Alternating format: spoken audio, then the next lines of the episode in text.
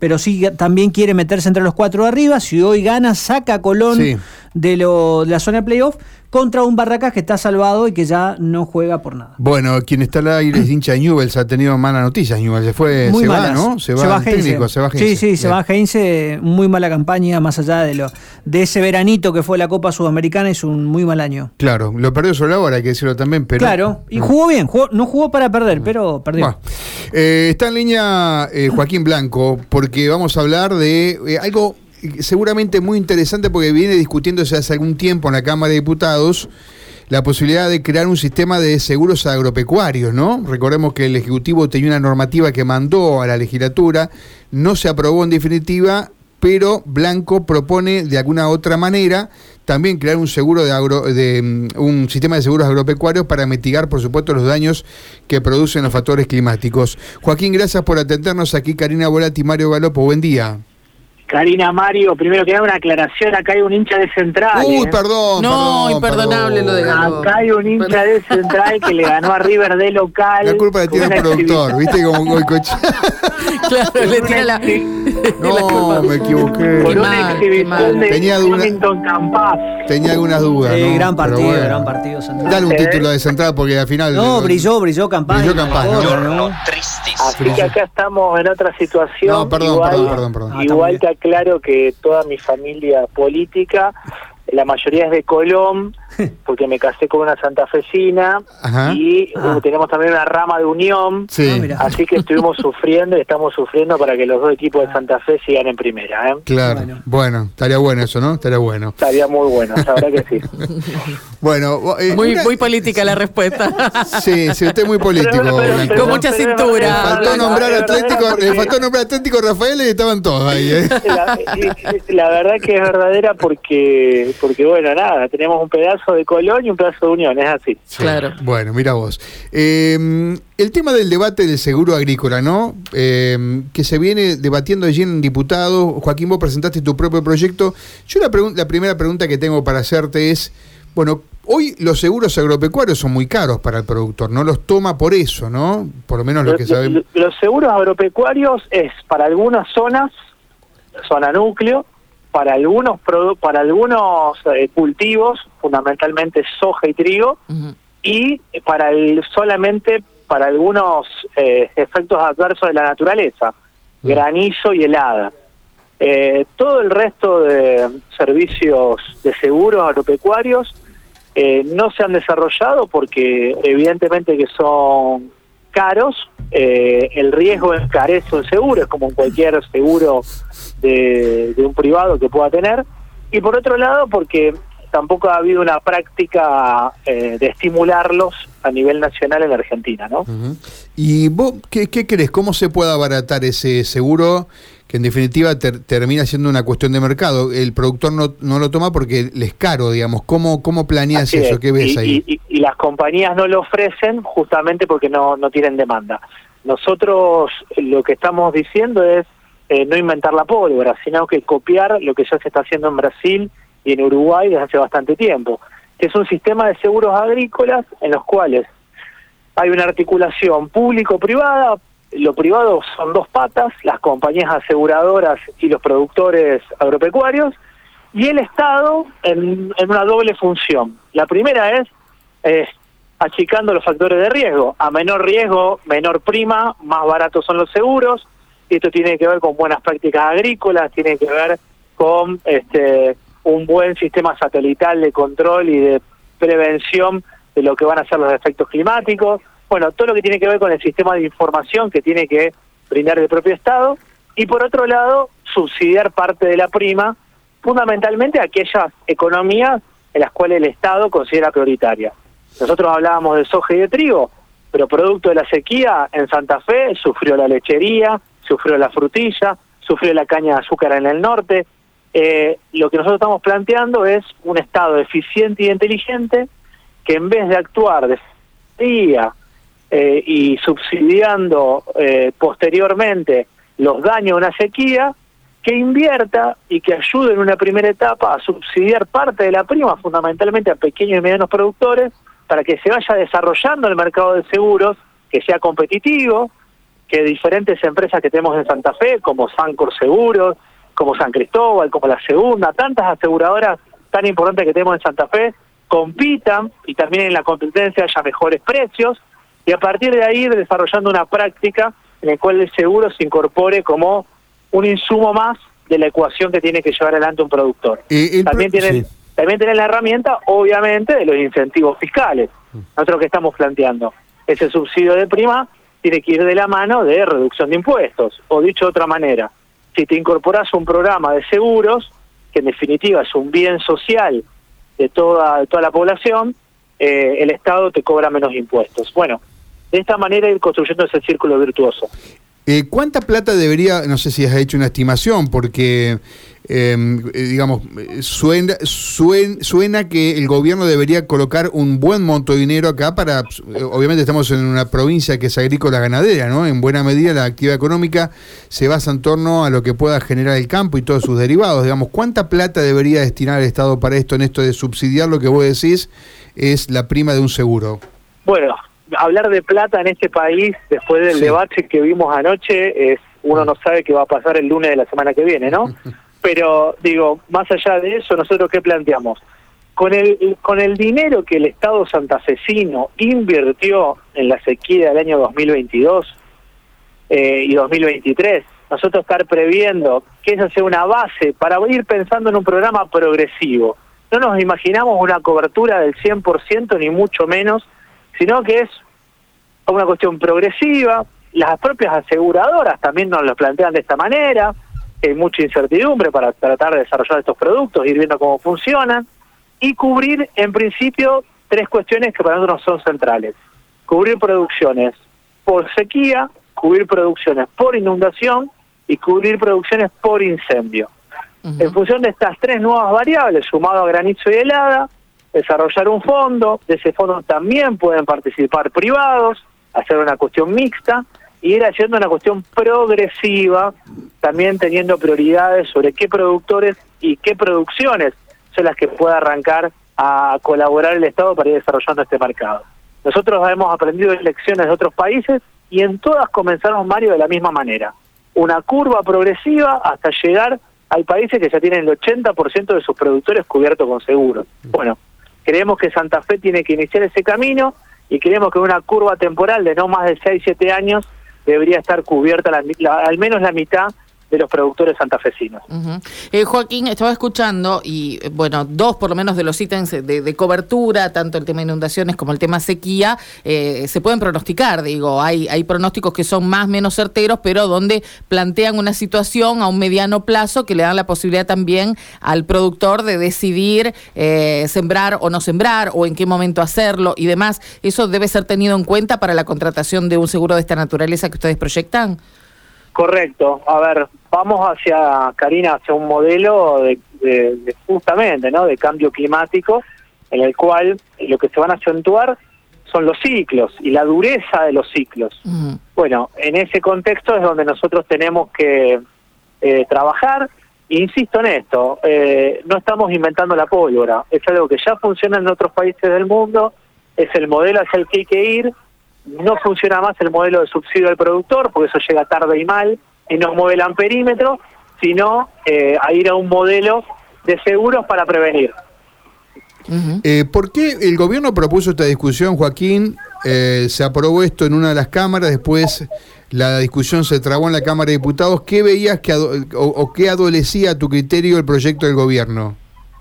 Bueno, fundamentalmente un proyecto del Ejecutivo que no había reunido, no se había reunido ni con los productores ni con las aseguradoras, ¿no? Y, acá uno puede tener en la teoría la mejor de las ideas, pero esto es práctica y esto tenés que escuchar al mercado. Y en ese sentido, este proyecto fue planteado por diferentes entidades del campo, que nos reunimos producto de la sequía, pero fundamentalmente con Adira, sí que es eh, la, la grupalidad que tienen las empresas aseguradoras en Santa Fe que están dispuestas a hacer esta experiencia. Creo que lo más trascendente de este proyecto es el compromiso o la voluntad de sumarse a esta experiencia que han expresado las compañías aseguradoras. Y seguramente eh, tenemos que arrancar esto desde una perspectiva de poner las cartas arriba de la mesa todos, los productores, las compañías aseguradoras y el propio y el propio Estado. No puede esto verse como eh, generar un negocio más para un sector, sino que tiene que verse como un círculo virtuoso, donde tiene que desarrollar un mercado de seguros agrícolas, pero para hacerlo eso necesitamos de las tres patas, Estado, productores y aseguradoras. Si cada uno sigue por su carril, esto no va a arrancar y no va a funcionar. Con lo cual creo que eso es lo que se entendió y, y estamos convencidos de que Santa Fe puede ser pionera en esto. Hay, hay experiencias de otras provincias para, para mirar, hay un sistema de seguros agrícolas en Mendoza muy, muy específico para, para la vid, para la producción de vino. Eh, es... Hola. Hola. Joaquín, ¿nos escuchás? Me parece que sigue hablando y es como que me cambió de celda el, celular y, y, perdimos la recepción. A ver si podemos recuperar la comunicación con Joaquín Blanco. No. Qué macana. Bueno, queríamos hablar un poquito del debate anoche. ¿Qué le pareció? ¿Qué vio? Sí, hay, algo, eh, pero que se, extraña el corte que tuvimos ahí, ¿no? Bueno, a lo mejor podemos recuperarlo. Vamos a ver si podemos volver a, tomar la comunicación. A ver, Mario. Joaquín, ¿no? ¿se escuchás ahora? Sí, perfecto. Te perdimos en un momento. Bueno, ahí te recuperamos.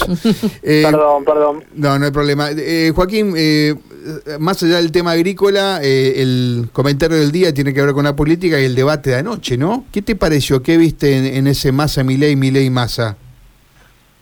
Bueno, a ver, para, los socialistas es una confirmación de que de que Milei no está preparado para gobernar el país por un por un montón de razones fundamentalmente por porque bueno porque no puede desarrollar un concepto de vivir en democracia o sea genera mucha incertidumbre sobre cómo va a ser las formas en las cuales él pueda vincularse con los que pensamos diferente a él.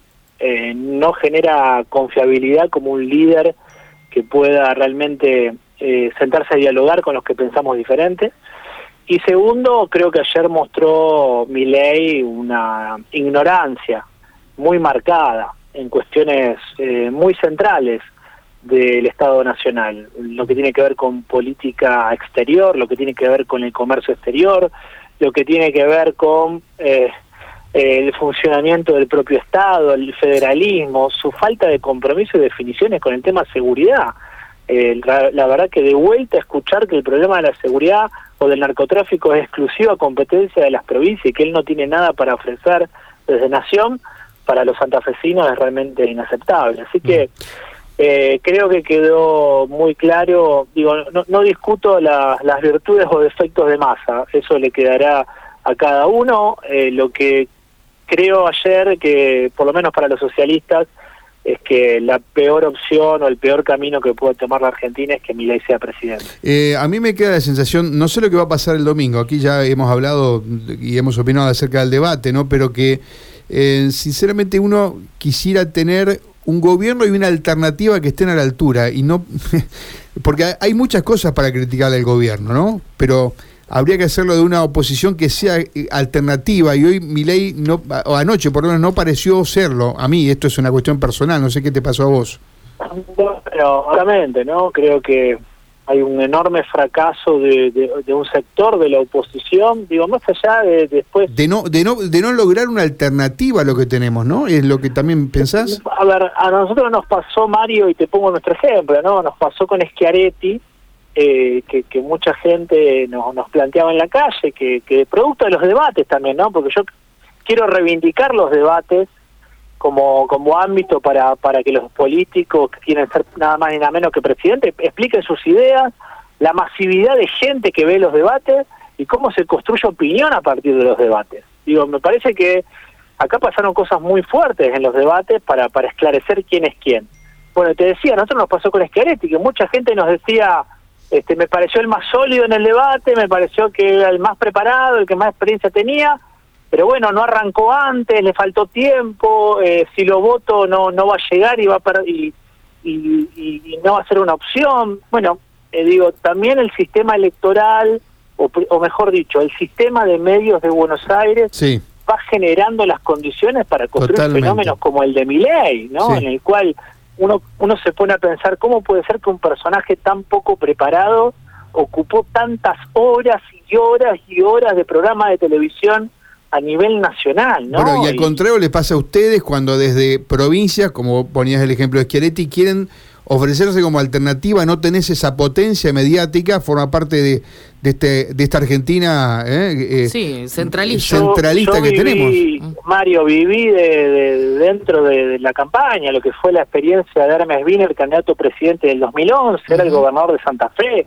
bueno, y nos costó muchísimo entrar a los medios de Buenos Aires, muchísimo, ¿no? Porque evidentemente que hay un sesgo de buscar el rating, hay un sesgo porteño céntrico a la hora de hacer política, y bueno, este fenómeno de Miley, que no nació de un repollo, que es producto de la grieta, que es producto del fracaso de la política de los últimos 20 años, hay mucha gente que está enojada y vota a Milei porque está enojada, y uno entiende las razones de por qué vota a mi ley enojada, uno las comprende.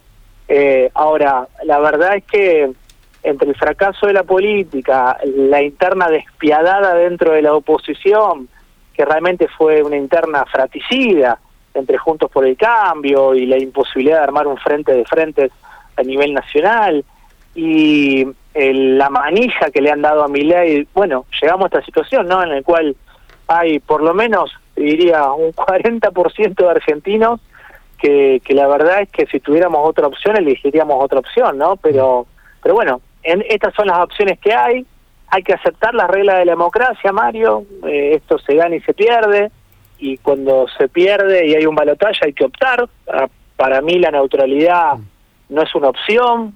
Ahí te quería preguntar, Joaquín, explica un poco lo del voto en blanco, porque siempre también se utiliza de un sector y del otro para, eh, si bien ustedes ya se han, eh, se han puesto de un lado, digo, han, han, definido el voto, pero ¿qué significa para ustedes? ¿Por qué no votar en blanco, por ejemplo? Bueno, a nosotros no votamos en blanco porque no queremos ser pasivos, o mejor dicho, queremos hacer todo lo democráticamente posible para que mi ley no sea presidente y entendemos que para que mi ley no sea presidente hay que votar a masa.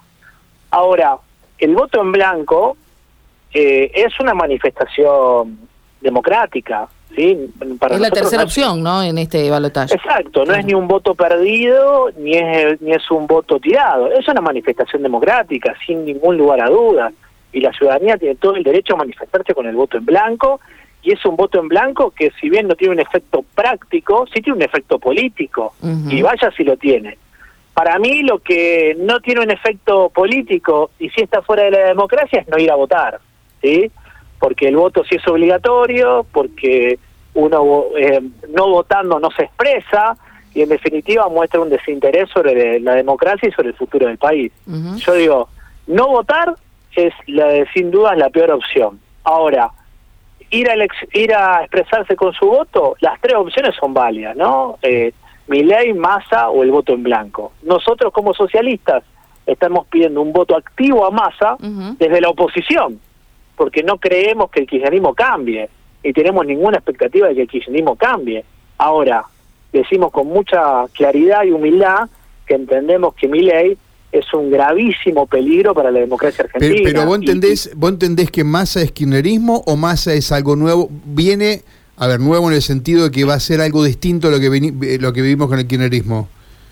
Bueno, fue tan malo el debate de Milei de ayer que ni siquiera pudo despejar esa duda, porque estaría bueno que Milei le haya le hubiera preguntado ayer a Massa ¿qué piensa usted con respecto al juicio a la Corte, por ejemplo?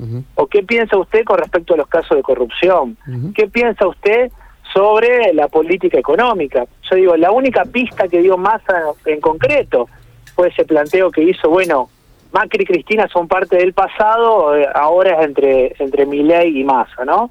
Como dando vuelta una página entre Macri y Cristina y que lo nuevo se define entre Milei mm. y, y Massa. Pero bueno, si hubiera, si hubiera estado mejor preparado Milei para el debate, hubiera sido realmente súper interesante. Donde Exactamente, mm. entender cómo se piensa vincular con el kirchnerismo este, Massa en un eventual gobierno, ¿no?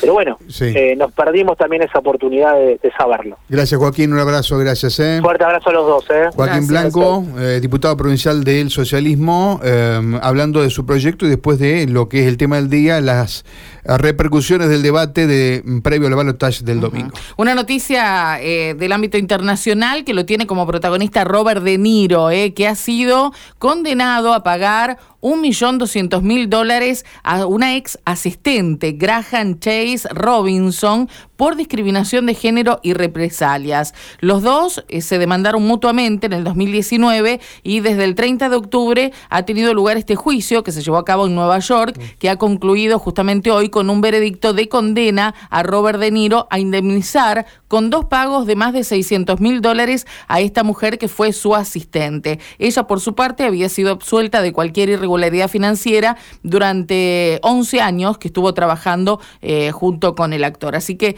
eh, la cifra que, mm, bueno, se ha dejado lejos, en un primer momento lo que ella reclamaban eran 12 millones, y fíjate que es el 10% exactamente lo que ahora De Niro deberá pagar por eh, esta denuncia sobre discriminación de género y represalias. Señores, llegan las noticias, la voz de Gustavo Sotini, ya venimos. El tiempo, mensajes, audios, móvil, deportes, espectáculos, redes sociales, humor, música, en tu barrio, en la región, internacionales, judiciales, informados por Radio M.